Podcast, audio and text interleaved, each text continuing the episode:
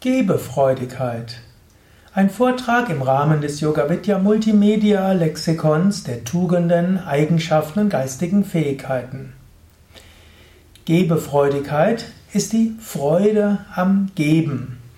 Freude am Geben hilft, Verbindungen herzustellen für andere. Freude am Geben hilft, sein Herz zu öffnen. Freude am Geben hilft, das Göttliche überall zu spüren. Ich bin Yogalehrer, Meditationslehrer, spiritueller Lehrer in der Yoga Vidya Tradition, Yoga Vedanta Tradition. Da geht es darum, Gott zu verwirklichen. Was heißt Gottverwirklichung?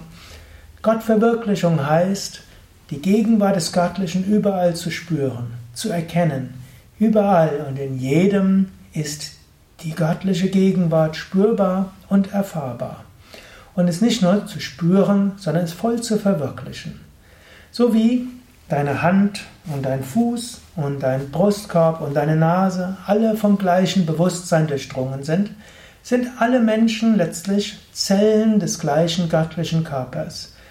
Wir sind letztlich verbunden mit, als ein Bewusstsein.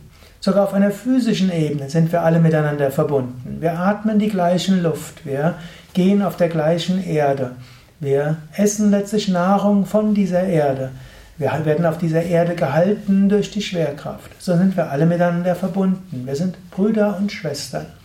Yogis würden sagen, nicht nur Brüder und Schwestern, sondern letztlich sind wir alle eins.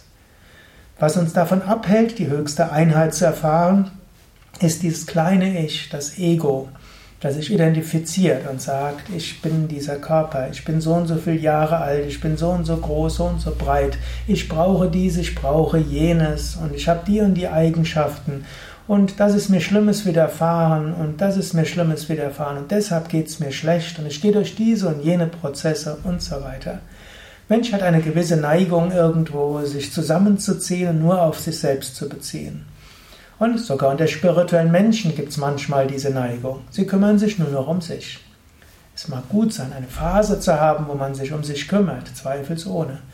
Aber hm, man wird wirklich langfristig die tiefen spirituellen Eigenschaften verwirklichen, eben wenn man Gebefreudigkeit entwickelt, wenn man Freude hat, anderen zu geben. So wie du dich freust, hm, wenn es deiner linken Hand gut geht, deiner rechten Hand gut geht, so wie du dich um deine Haare kümmerst, um deine Zähne kümmerst. Genauso kannst du dich auch um andere kümmern, die auch Teil von dir sind. Gebefreudigkeit heißt, hm, du schaust, was du hast und was du anderen Menschen geben kannst. Und du freust dich daran, wenn du anderen etwas geben kannst. Wenn du irgendein Kleidungsstück hast, was du nicht mehr so brauchst und jemand neben dir braucht das vielleicht, dem gefällt das sogar, dann gib es ihm einfach oder ihr. Wenn du eine schöne Yogamatte hast und der andere sagt, oh, was hast du für eine schöne Yogamatte, schenk sie ihm doch einfach, gib sie ihm.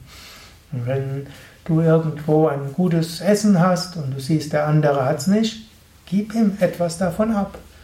Oder angenommen, du weißt einiges über Yoga, Mach vielleicht eine Yogalehrerausbildung und gib dann Yogastunden und freue dich, dass du dieses Wissen über Yoga mit anderen teilen kannst.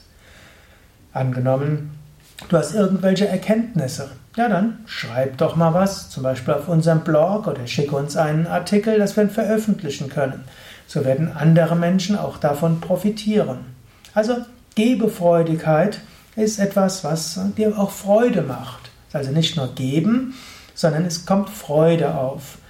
Swami Shivananda, der Meister in dessen Tradition ich lerne und lehre, der, hat, der wurde von seinen Schülern genannt Swami Givananda. Derjenige, der sich freut zu geben. Er hat diese Gebefreudigkeit zu einem großen Teil kultiviert und entwickelt.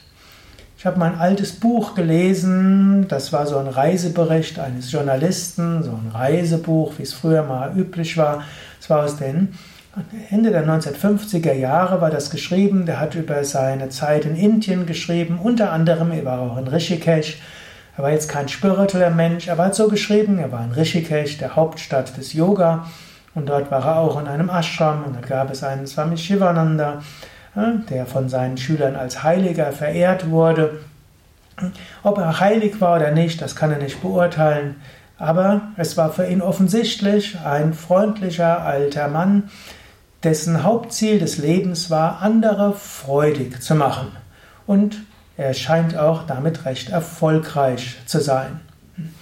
Also, so hat er das so schön beschrieben. In dem Original stand das sehr schön.